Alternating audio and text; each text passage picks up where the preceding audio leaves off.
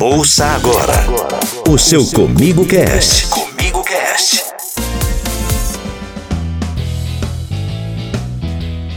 Olá, aqui é Samir Machado e esse é o seu Comigo Cast. Hoje eu estou aqui com o palestrante José Neivinhas, ele é consultor de empresas com foco em ações estratégicas em processo de governança corporativa e sucessões familiares e é um dos sócios das Safras e Cifras.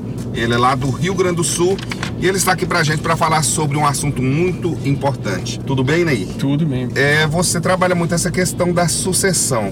Que, que, é importante a gente saber sobre a, a, sucessão, principalmente em relação ao relacionamento? A gente vê muitos problemas na família, né? O que acontece hoje nas empresas familiares e o que, o que a gente procura trabalhar nós, as Safras e Cifras, ao longo desses 30 anos que a gente trabalha com famílias do agronegócio, é separar bem o que, que é família, o que, que é negócio o que, que é patrimônio. E tem em cada uma dessas esferas aí, família, negócio, patrimônio, combinações. Na família ter as combinações de efetivamente quem trabalha dentro do negócio, qual sua remuneração, é, combinar algumas coisas com relação a regimes de casamento, porque acabam impactando também os negócios da família. Combinar no negócio quem é que pode trabalhar nele, será que todos os filhos vão poder vir trabalhar dentro do negócio? Será que os genros, noras vão poder trabalhar dentro do negócio? Ter essas combinações claras para que não fique nenhum ruído entre os sócios, que efetivamente o grupo familiar é uma sociedade que existe, né? E patrimônio também, que existem combinações para o patrimônio. Muitos grupos familiares buscam que o patrimônio seja que fique e permaneça durante a vida toda dentro do núcleo familiar. Então, é, discutem combinações e regras aonde esse patrimônio vai ser sempre para os herdeiros descendentes, nunca para os colaterais. Portanto, os agregados, os genros, as noras nunca teriam direito sobre esse patrimônio. Uhum. Ao passo que no negócio, na exploração, alguns grupos familiares entendem que genro e nora podem trabalhar sim e devem trabalhar, até porque a gente tem experiência em famílias onde genros e noras às vezes trabalham melhor que os próprios filhos.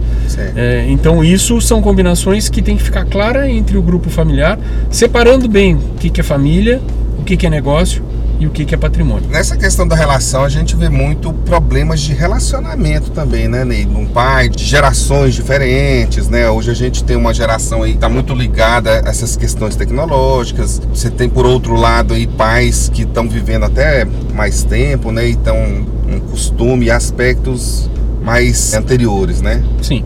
O que a gente encontra hoje na grande parte das famílias é com a longevidade dos pais que aumentou, nós temos muitas gerações trabalhando junto dentro da mesma propriedade.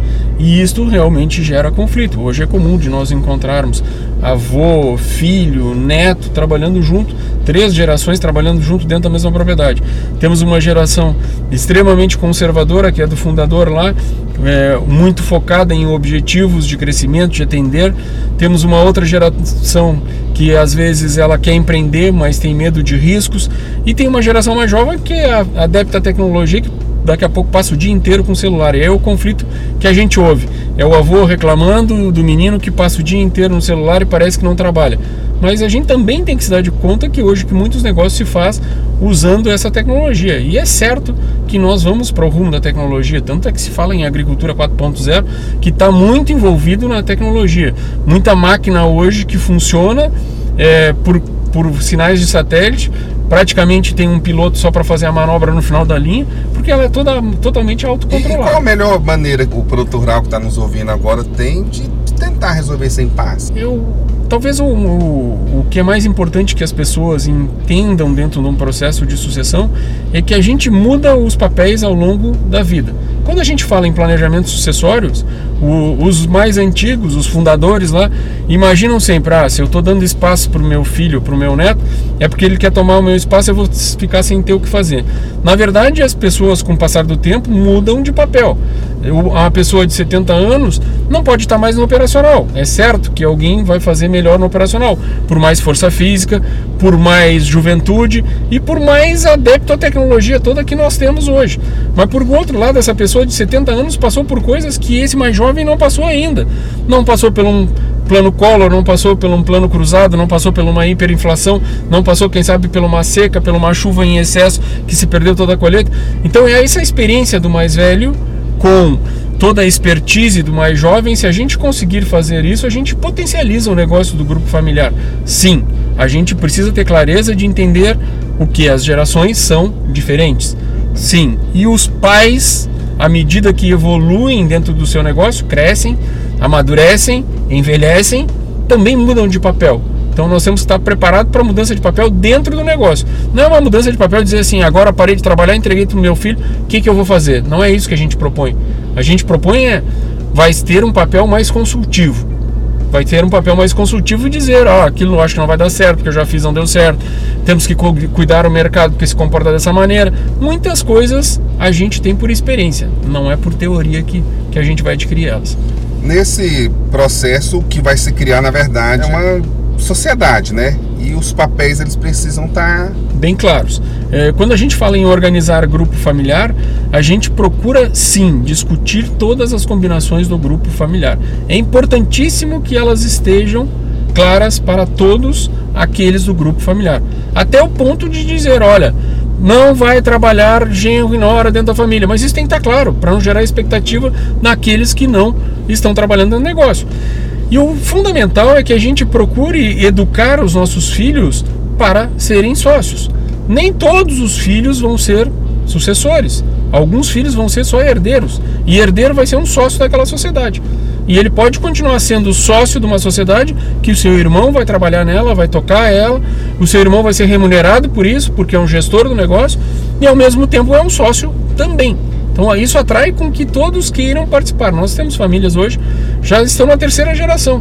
E a terceira geração não sabe nem onde é que é a fazenda mais, mas quer continuar sendo sócio, porque participo de uma sociedade, do grupo familiar, que remunera, sim, pelo uso dos seus bens, por dividendos que tenham daquele grupo, das combinações que foram feitas. Né? Esse aspecto é importante deixar previsto aí até situações adversas, como se alguém quiser sair da sociedade, deixar tudo claro, né?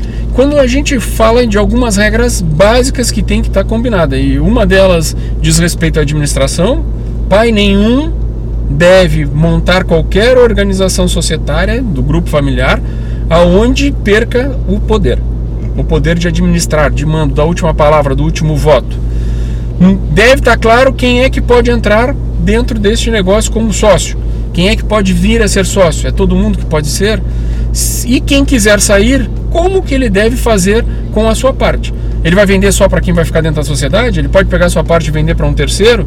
Isso gera conflitos nas famílias, porque às vezes eu brigo com meu irmão, vou lá, pego a minha parte, não tem combinação nenhuma, vou ir vendo para um terceiro. E um terceiro que às vezes pode incomodar todo o restante da família. Se a combinação é, se eu quero sair da sociedade, eu tenho que vender para os outros, já está tá tudo combinado que é assim, a forma que eu vou receber, quantos anos vão me pagar, como é que nós vamos avaliar os nossos bens, ou eu vou sair com um pedaço de terra, tudo isso tem que estar tá Bem é aquela claro. velha máxima, o combinado não sai caro. O combinado não sai caro e o combinado pode ser cobrado. Isso é o mais importante. O que não está combinado, dificilmente a gente vai conseguir cobrar, né? Desse processo aí, diversas questões podem surgir, né? Uma delas é com relação às questões tributárias, né, José? Isso. Onde a gente busca uma organização do negócio familiar, é, a gente está buscando efetivamente como objetivo final a harmonia da família. A gente fala de preservar o almoço de domingo para todo mundo estar tá sentado domingo realmente e confraternizar quanto família. E não a gente perder o almoço de domingo onde os filhos já não vão na casa dos pais, já não querem se enxergar mais porque brigaram.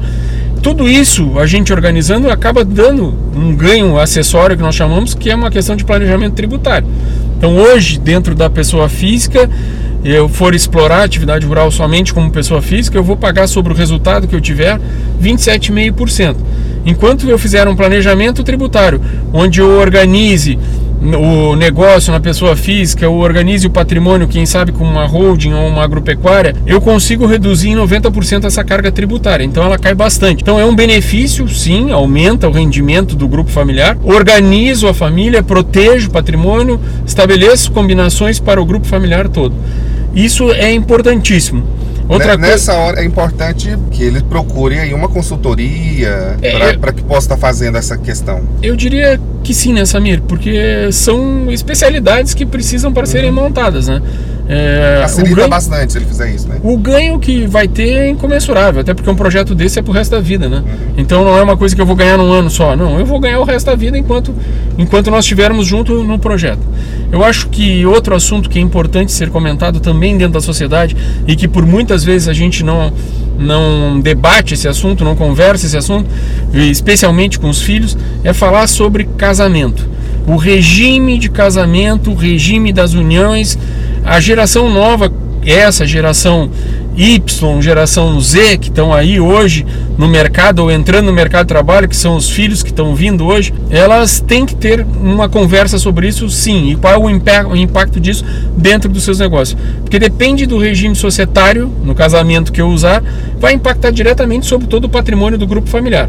É, quando eu trabalho com produção rural, eu financio normalmente as coisas no nome do CPF. Se eu compro uma colheitadeira e depende de quem é a minha companheira, seja ela casada ou só uma companheira por união estável, ela vai ter direito sobre aquilo também. Ela ou ele, né?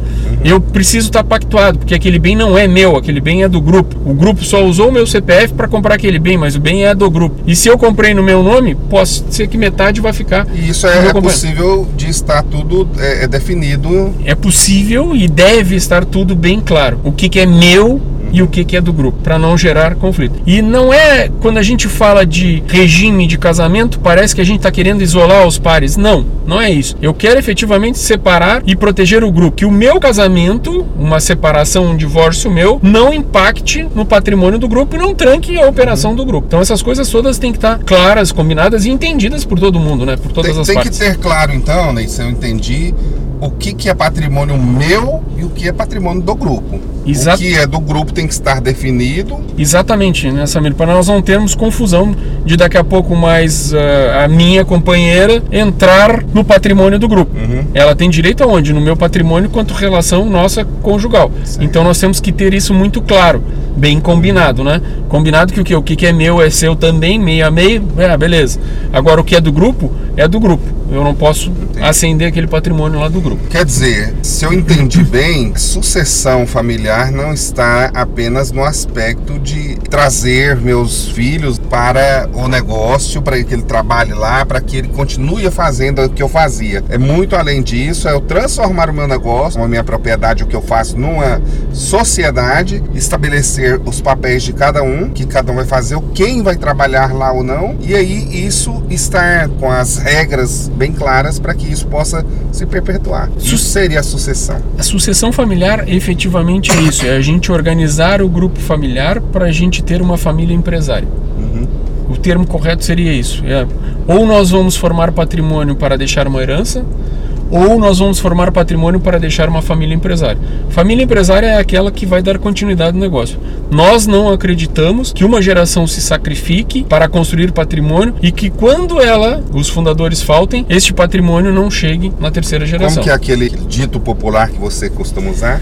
Nós temos um dito Pai. no pai rico, filho nobre e neto pobre. Não tem patrimônio que dure três gerações se não tiverem as coisas bem combinadas e bem organizadas. E isso, mundo afora, comporta-se dessa maneira. Então não é uma especialidade. Para estatisticamente, de cada 100 empresas, somente 30 vão chegar na segunda geração. 70 não vão aguentar o processo de inventário. Vão acabar no processo de inventário. Todo E mundo vai pegar caso- sua parte e vender. No caso do, do agronegócio, se o seu negócio vier a falir, quem vai provavelmente comprar é o vizinho. É o vizinho. Então, às vezes a gente fica competindo, às vezes em área com o vizinho, e às vezes a gente não olha para o nosso negócio, para o nosso grupo familiar, falta o fundador, e a primeira coisa que os filhos fazem é vender tudo e o vizinho compra É. aquilo.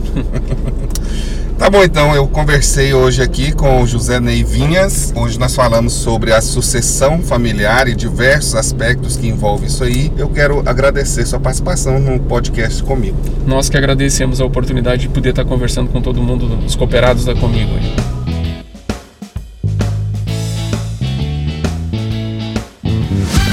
Termina aqui. O seu Comigo Cast. Comigo Cast. Baixe outros programas no nosso site www.comigo.com.br. Até o nosso próximo programa.